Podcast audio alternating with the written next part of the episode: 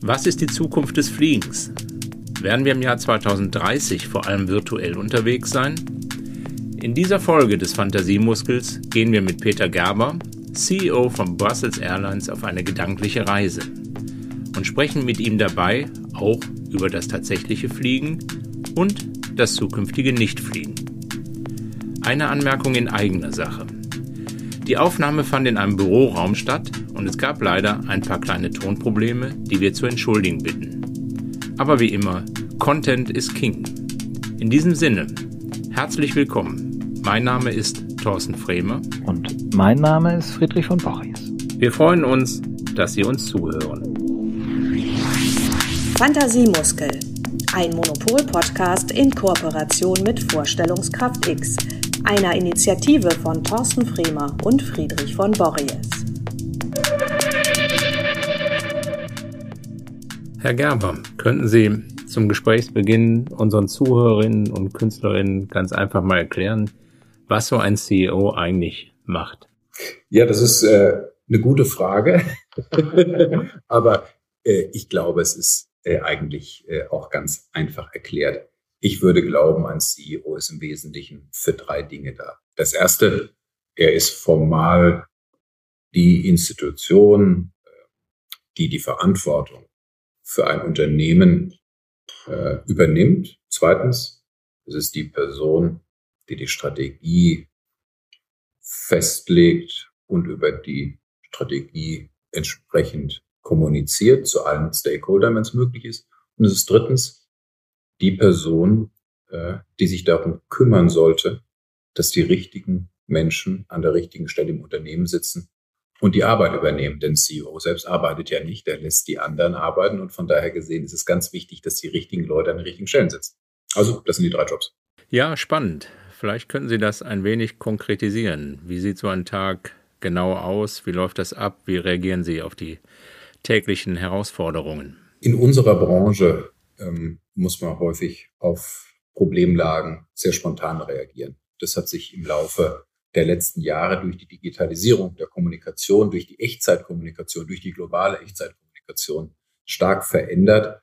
Das liegt einfach daran, weil das, was mit Airlines passiert, wenn irgendetwas passiert, sofort von allgemeinem Interesse ist, in der Regel in der Zwischenzeit, wenn irgendetwas äh, passiert, innerhalb von weniger Sekunden im weltweiten Netz zu bewundern ist. Das heißt also, sie haben nur ganz, ganz wenig Zeit, um sich dann entsprechend darüber Gedanken zu machen und Stellung zu nehmen und zu reagieren oder zu agieren. Das heißt, tatsächlich Probleme, die sich direkt stellen, mhm. äh, müssen möglichst sofort beantwortet werden. Und auch wenn es Veränderungen der Weltlage gibt, dann müssen sie in der Regel sehr schnell reagieren, weil es ja um Menschen geht. Das heißt, in der Regel sind die Effekte ja dann, man kann plötzlich irgendwoher nicht mehr zurückkommen oder irgendwohin nicht mehr fliegen oder andere Dinge tun und dann muss möglichst schnell eine vernünftige, für die Menschen vernünftige Lösung her, um ihnen zu helfen oder auf der anderen Seite eben zu verhindern, dass sie an irgendeiner Stelle stecken bleiben und stranden. Das heißt also ein gutes Maß an Spontanität ist äh, da notwendig. Das zweite ist Probleme, die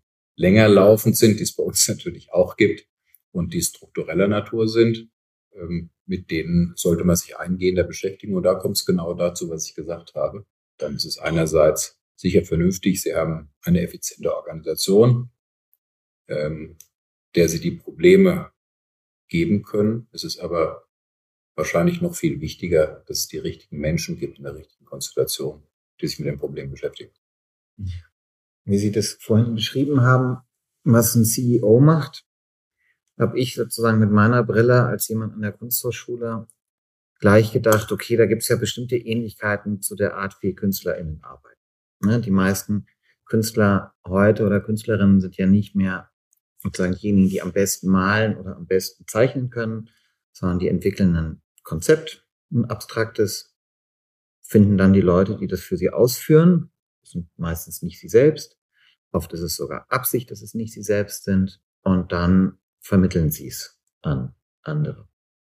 Und als Sie jetzt eben ein bisschen über die Realität des CEOs gesprochen haben, was ein bisschen andere Geschichte war, ne, als das Strategien entwickeln und so weiter, da ging es ums spontane Reagieren, erinnerte mich auch stark so an die an das Thema Improvisation. Sie haben von Spontanität geredet.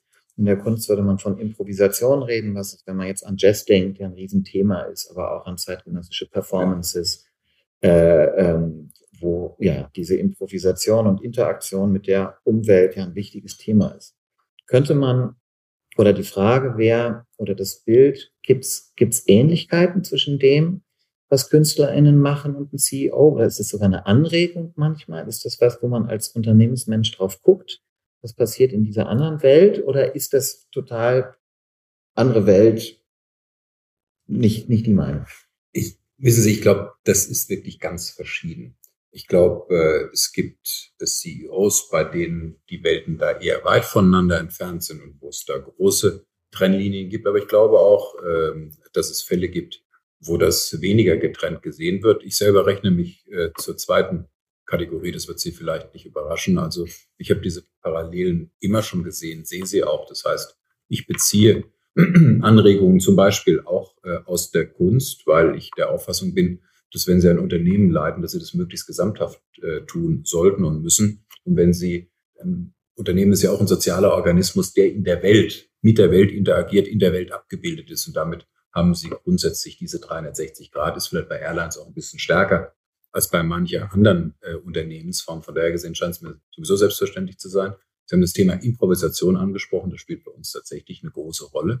Macht vielleicht zum Teil auch ein bisschen die Faszination des Geschäftes aus. In über 30 Jahren habe ich keinen Tag gehabt, wo ich so aus dem Büro rausgekommen bin, wie ich reingegangen bin. Das ist einfach so. Es passieren einfach viel zu viele Dinge jeden Tag in unserer Branche, als dass das ähm, nicht passieren würde. Und äh, manchmal auch, äh, last not least, der schöpferische Akt an sich, glaube ich, der in der Kunst kennzeichnend ist oder der manchmal ja Menschen umtreibt.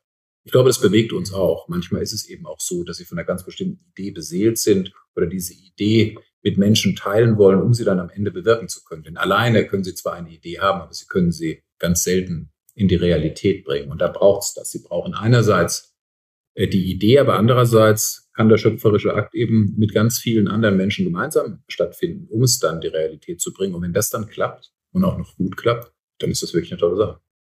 Können Sie das nochmal konkreter machen, wenn Sie, vorhin hatten Sie gesagt, ähm, sozusagen Kunst, KünstlerInnen Kunst hat Sie zeitlebens begleitet. Und Sie kommen ja auch nicht aus dem klassischen BWL-Business-Bereich, sondern haben ja auch journalistisch gearbeitet, was ja eine Nähe zur Literatur haben kann, nicht muss. Also können Sie es nochmal plastischer machen, was das konkret heißt? Ich glaube, da gibt's wirklich, gibt's wirklich ganz viele Aspekte. Es gibt einmal äh, diesen Aspekt, wie ich schon gesagt habe, der Idee, ja, die Sie sich irgendwo holen können. Sie sehen etwas und haben plötzlich eine Idee, die Sie in Ihrer Welt parallel äh, übertragen können, die da eine große Rolle spielt. Sie haben, gerade weil Sie von Literatur sprechen, natürlich dieses Element des Storytelling, des Sense-Making, das haben sie in solchen Unternehmen mit vielen Stakeholdern, die eigentlich mit jedem eine Beziehung haben, wie Airlines, haben sie das natürlich sehr stark.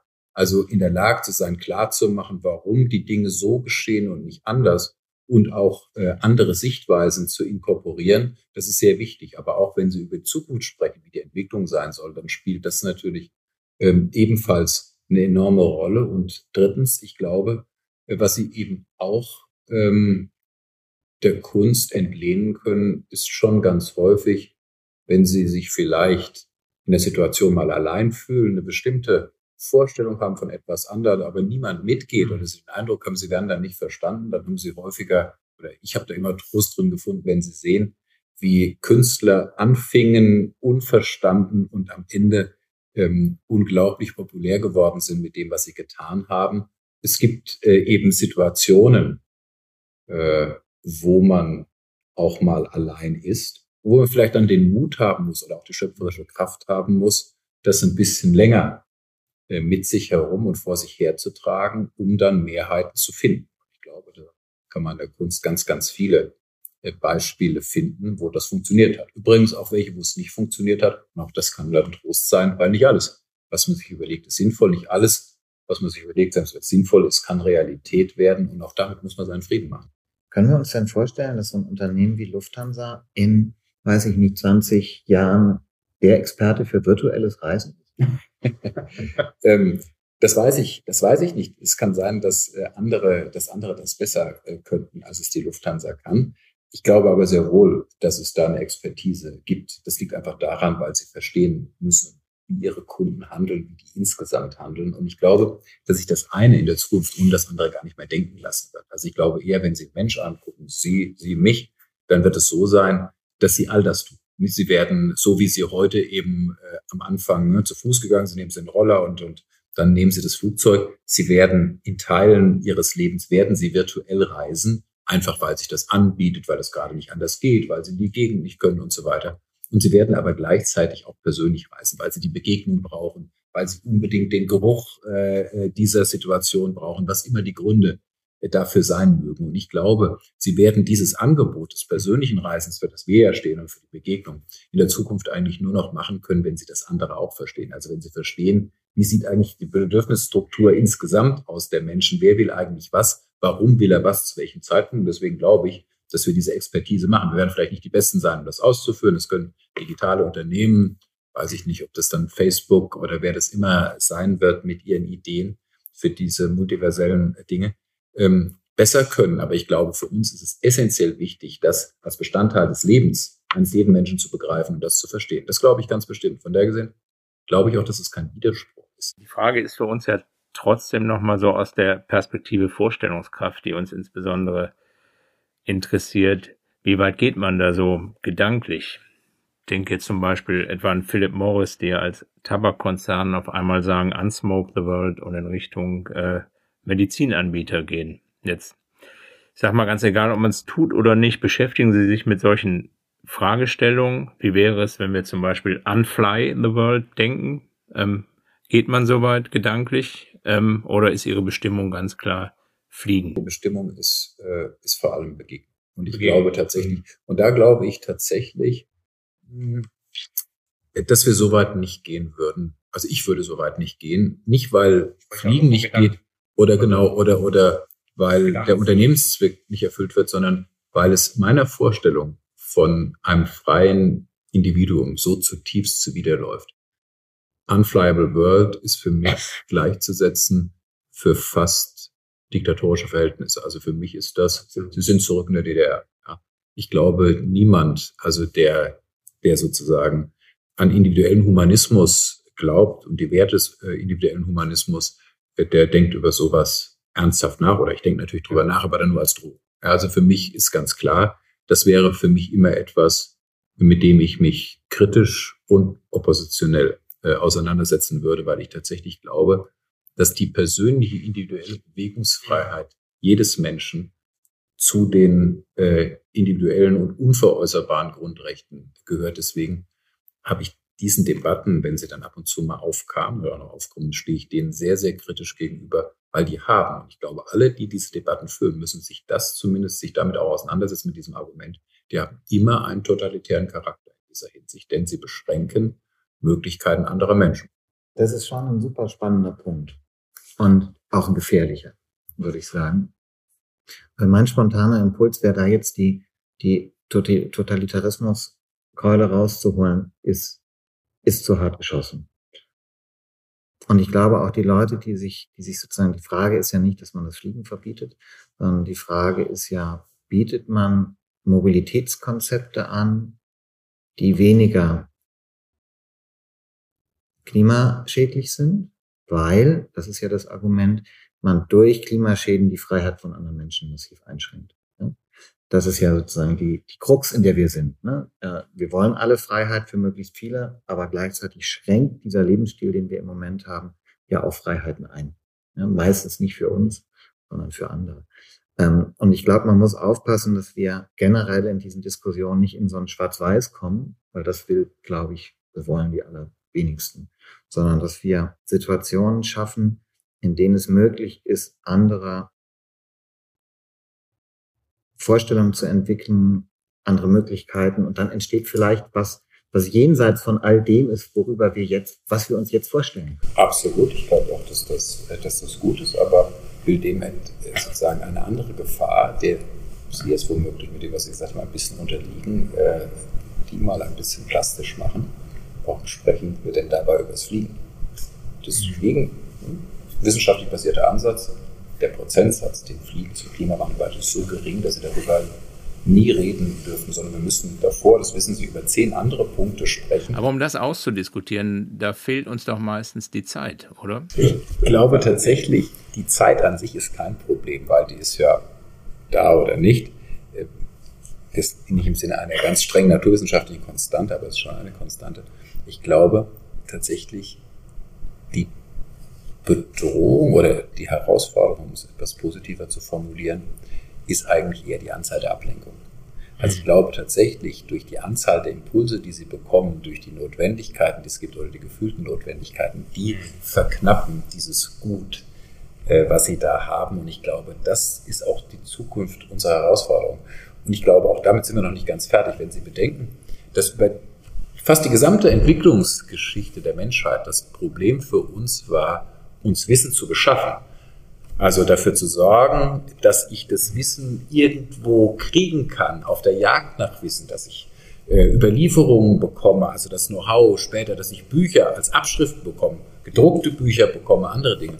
Und jetzt, seit ganz wenigen Jahren, ist es, glaube ich, genau umgekehrt. Wir stehen vor einer gigantischen Menge an Informationen, die niemand mehr bewältigen kann. Wir stehen eigentlich vor der Frage, wie eigentlich besorgen wir uns daraus jetzt das relevante Wissen und setzen das in der verfügbaren Zeit, die wir haben, auch noch möglichst gut ein. Von daher gesehen glaube ich, das ist auch eine Kulturtechnik, die trainieren. Die andere haben wir viele, viele tausend Jahre trainiert, glaube ich, und waren auch nicht ganz unerfolgreich als Menschheit. Aber ich glaube, diesen Teil jetzt, dieses jüngste Phänomen, ich glaube auch tatsächlich, dass wir das erst noch trainieren müssen. Von daher gesehen wäre mein Punkt ganz praktisch auch manchmal dann einfach so simpel, dass es vielleicht klingt, diese elektronischen Geräte den Anstoß wegzulegen und sich ganz kurz vielleicht in die Zeit zurückzuversetzen, in der man als Kind, zumindest ich war das ab und zu mal als Kind, ähm, in den Sommerferien hat am Beginn, wenn man so acht oder neun ist, und da fühlt fühlt sich langweilig an. Ich weiß nicht, was man tun soll, es ist gerade keiner da, es ist langweilig.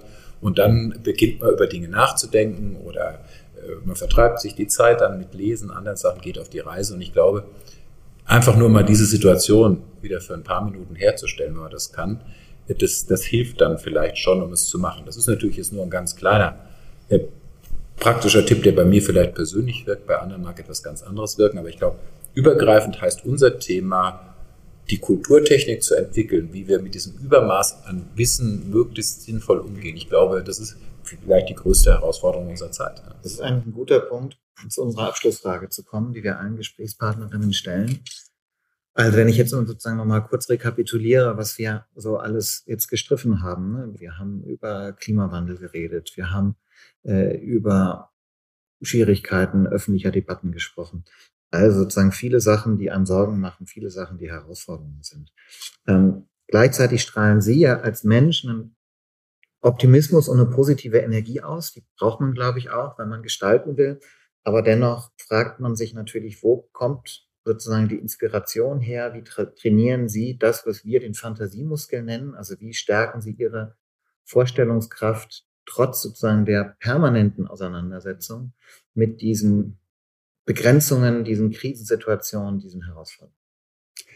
Tja, also wenn Sie mich das so fragen, ich glaube, die einfachste Antwort, die ich darauf habe, ist, ich gebe immer wieder meiner Neugier also ich bin von Natur aus ein sehr neugieriger Mensch, jeden Tag wieder. Und ich ähm, versuche mir die Zeit zu nehmen, dieser Neugier auch nachzugeben. Das heißt eben, mich mit anderen Dingen zu beschäftigen, mit anderen Menschen möglichst äh, oft zu sprechen, aber auch in anderen Gebieten unterwegs zu sein, um einfach zu sehen, was passiert da, welche Lösungen gibt es dort, welche Phänomene gibt es. Und das sind Dinge, die mich sozusagen persönlich dann auch immer wieder inspirieren. Also ich muss immer wieder sagen, dass es wenig Anregenderes gibt, äh, als in der richtigen ähm, Kunstausstellung gewesen zu sein für ein, zwei Stunden. Ich finde allein äh, die schöpferische Kraft, die das ausstrahlt, also auf mich wirkt die aufladend und inspirierend. Und es ist auch so, dass man bei ganz vielen anderen Leuten sehen kann, überall in der Welt. Sie kommen an irgendeine Ecke und Menschen schaffen es mit ganz geringen Mitteln plötzlich etwas auf die Beine zu stellen, von dem sie nie gedacht hätten, dass es möglich ist. Ich habe das in, natürlich in meinen Jobs da gerade bei Lufthansa Cargo oft gesehen, in Afrika, in Indien, an anderen Stellen der Welt, zu sehen, wie, wie wenig, wie viel möglich ist, wenn die Menschen da zusammenwirken und die richtige Idee haben. Und ich muss sagen, das äh, inspiriert mich jeden Tag, weil in mir das diesen Glauben äh, äh einfach immer wieder aufs Neue belebt dass mit der richtigen Einstellung und der Neugier, der unsere etwas merkwürdige Rasse so auszeichnet, dass wir damit noch nicht am Ende der Fahnenstange sind, sondern tatsächlich nicht nur heute, bei allen Schwierigkeiten, die wir haben, in der besten aller möglichen Welten, in der die Menschheit je gelebt hat, leben, sondern dass es uns auch möglich ist, das weiter zu verbessern und die Herausforderung jeden Tag wieder zu meistern, auch die Herausforderungen in der Zukunft liegen. Wir werden darauf Antworten finden für mich persönlich meine Quelle der Inspiration äh, ist äh, tatsächlich meine Neugier und auch ähm, dieser Neugier und ungebrochener Optimismus aller anderen Menschen, mit denen ich jeden Tag zu tun habe, weil ich finde, das ist nicht nur ansteckend, das hat manchmal auch einfach eine schlichte Vorbildwirkung. Gut, lieber Peter Gaber, vielen Dank für das Gespräch. Liebe Zuhörerinnen, vielen Dank für Ihre Zeit und ich hoffe, Sie haben ein paar Anregungen mitgenommen, wie Sie Ihre Zeit nutzen und Ihren Fantasiemuskel dabei trainieren können. Vielen Dank Ihnen für das sehr interessante Gespräch. Weiter geht es das nächste Mal mit einem Vertreter aus der Welt der aktivistischen Kunst.